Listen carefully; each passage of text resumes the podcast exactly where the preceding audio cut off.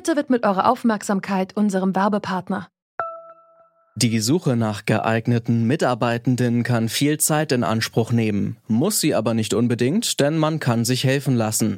Zum Beispiel mit den Premium-Stellenanzeigen von Indeed, denn damit wird eure Stellenanzeige in der Suche sichtbarer und Bewerberinnen und Bewerber werden schneller auf euch aufmerksam. Indeed schenkt euch jetzt 75 Euro Startguthaben für eure Premium-Stellenanzeigen. Klickt dazu auf den Link in den Show Notes. Es gelten die AGB.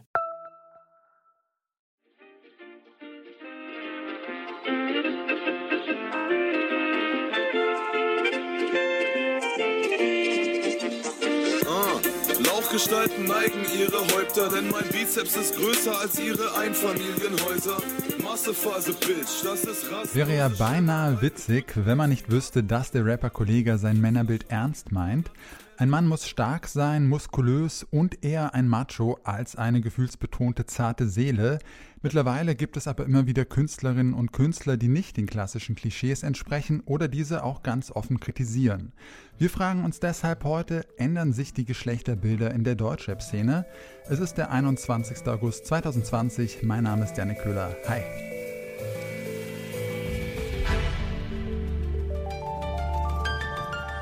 Zurück zum Thema.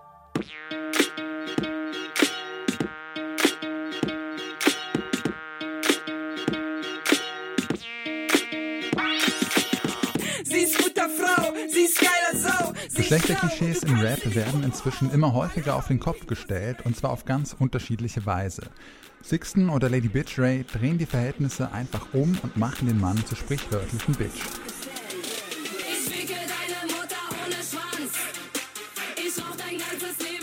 Die Rapperin Pilz hingegen macht ihr Geschlecht einfach gar nicht zum Thema, sondern zerstört ihre Gegner mit bösen Sprüchen auf Battle Rap Events. Denn von 50 Euro Vorschuss zahlt er pünktlich die Forderung vom Handyvertrag. Also spar dir mal dein Stargetue, spar dir mal die Armbanduhr, spar dir mal dein Easy Money für gebrauchte Markenschuhe. Easy Money, Easy Money. Ich nehme dich nicht ernst. Das macht keine Schnauze. Andere rappen auch ganz explizit über queer-feministische Themen, zum Beispiel die Rapperin Babsi Tollwut, mit der spreche ich hier gleich im Interview, aber vorher hören wir noch mal kurz in ihren Song Fischfänger rein. Der Körper, in dem ich wohne, ist ein Defizit. Ich brauche Hygieneartikel, weil er eklig ist.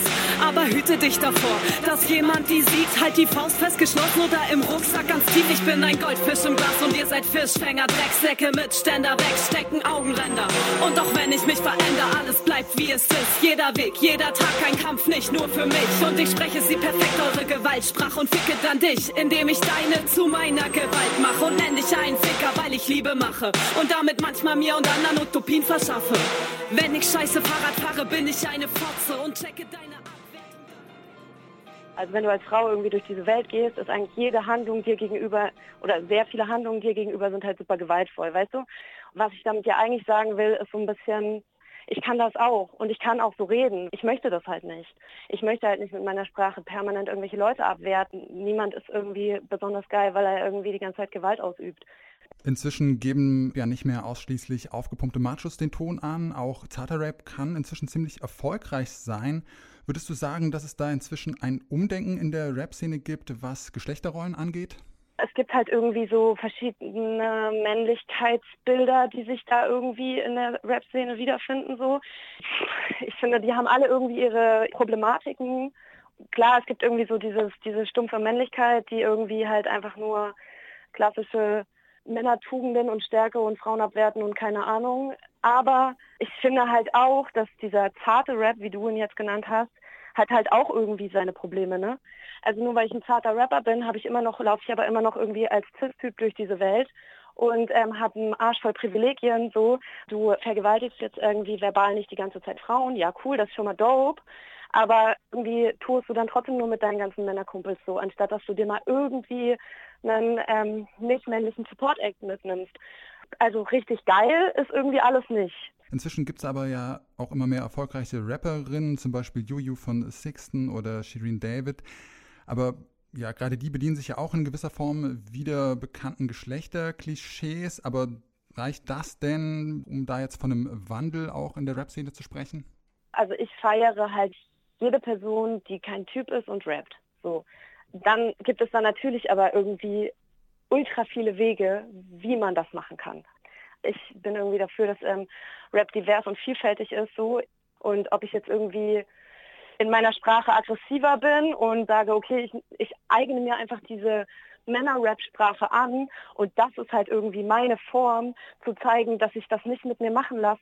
Das sind halt unterschiedliche Strategien, irgendwie sich da zurechtzufinden. So. Aber die haben ja in meinen Augen jetzt keine dass es ähm, mehr wert oder weniger wert. Das sind halt irgendwie verschiedene Wege. Freiraum brauchen. Also habe ich sie machen lassen, war gütig. Und so bekomme ich es von dir gedankt. Was? Sag's mir. Du bist ein Mann, oder? Also sag es. Ja. Ich hab weder mit Puppen noch mit Autos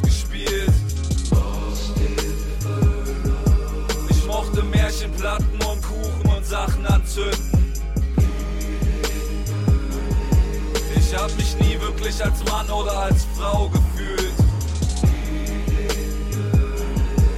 Überhaupt klarkommen war schon schwer genug verlieren und finden. Beim Satzbeginn ein echter Mann hör ich, ich bin kein Nazi, aber heute bin ich liebevoll, doch damals war das anders. Nur ein Trottel unter tausend Trotteln mit Erektion. Und nicht nur Frauen haben keinen Bock mehr auf rückständige Geschlechterklischees, sondern auch viele Männer. Zum Beispiel der Rapper Vandalismus. In seinen Song Maskulina haben wir eben schon kurz reingehört, was ihn zum Schreiben dieses Songs bewegt hat und ob er den in dieser Form auch schon vor einigen Jahren geschrieben hätte, das erklärt er uns am besten selbst. Ich habe schon früher dann auch in der Mucke schon äh, Sachen rausgehauen, die ich mich vielleicht so nicht getraut habe, mit Freunden zu besprechen. Und ich war schon immer, auch wenn es doof klingt, so ein bisschen stolz darauf, auf die meine sensible Art und Weise. Also so. Und die Themen waren mir generell immer schon wichtig, deswegen sind sie auch immer schon wieder aufgetaucht. Aber es ist dann auch irgendwann einfach so eine, ja, so ein bisschen so ein, so ein, so ein Tropfen, der es fast zum Überlaufen bringt. Dass einfach sagt ich, ey, Alter, kein Bock mehr. Ey, das kann nicht wahr sein. So, dass irgendein Scheiß Sony, scheiß fucking Universal, Sachen wie Majo oder wie Rin oder was weiß ich durchwinkt. Einfach in, in so einer knallharten Scheißberechenbarkeit, dass sie genau wissen, ne, dass das provoziert, das verkauft sich. Geschlechterrollen, Sexualität und ein bewegtes Gefühlsleben haben in Vandalismus Musik schon immer eine große Rolle gespielt. So sanft wie auf maskuliner klingt er aber nicht immer. Kein Wunder, schließlich ist er auch in einer Punkband aktiv, war Graffiti-Sprüher und Skater. Klassischerweise sind das ja auch eher Männerdomänen. Wieso fühlt er sich gerade zu diesen Szenen so hingezogen? Mir hat die Sache an sich Spaß gemacht und das waren auch alles keine, keine Prolls oder keine äh, maskulinen Typen. Das waren halt eher die Loser. Ne? Nicht so wie jetzt, wo Skaten cool ist. Hab ja sowohl beides. Also ich kann ja auch prollig sein. Ich kann ja auch laut sein und ich mag auch äh, auf dem Konzert eine Bierdusche empfangen und bekommen. Und auch da äh, finde ich zum Beispiel ähm, der erste Pro-Skater, der sich geoutet hat, Brian Anderson, der ist groß, voll tätowiert, ist krass so. Und dass der der Erste ist, der sich offiziell outet, Alter, ich habe geheult an dem Tag, weil das so geil ist. Skaten finde ich da einfach so das äh, super geile Paradebeispiel, wie sowas laufen kann. Geschlechterrollen über Bord zu schmeißen bedeutet also Freiheit, persönlich, aber auch künstlerisch.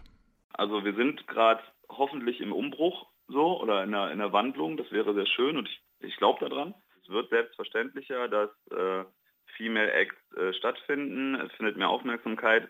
Und ich glaube, ab, ab jetzt dann so langsam kommt es, dass dann halt auch die Rollenbilder brechen. Für diesen Umbruch ist wichtig, dass also dass, darüber geredet wird und dass unser kritischer Diskurs einfach etabliert wird, dass es vollkommen okay ist zu sagen, ey Alter, was hast du gemacht? Finde ich scheiße, was ist los? Sexismus und Rollenklischees aus dem musikalischen Neandertal. Ganz befreit ist deutscher Hip-Hop davon noch lange nicht.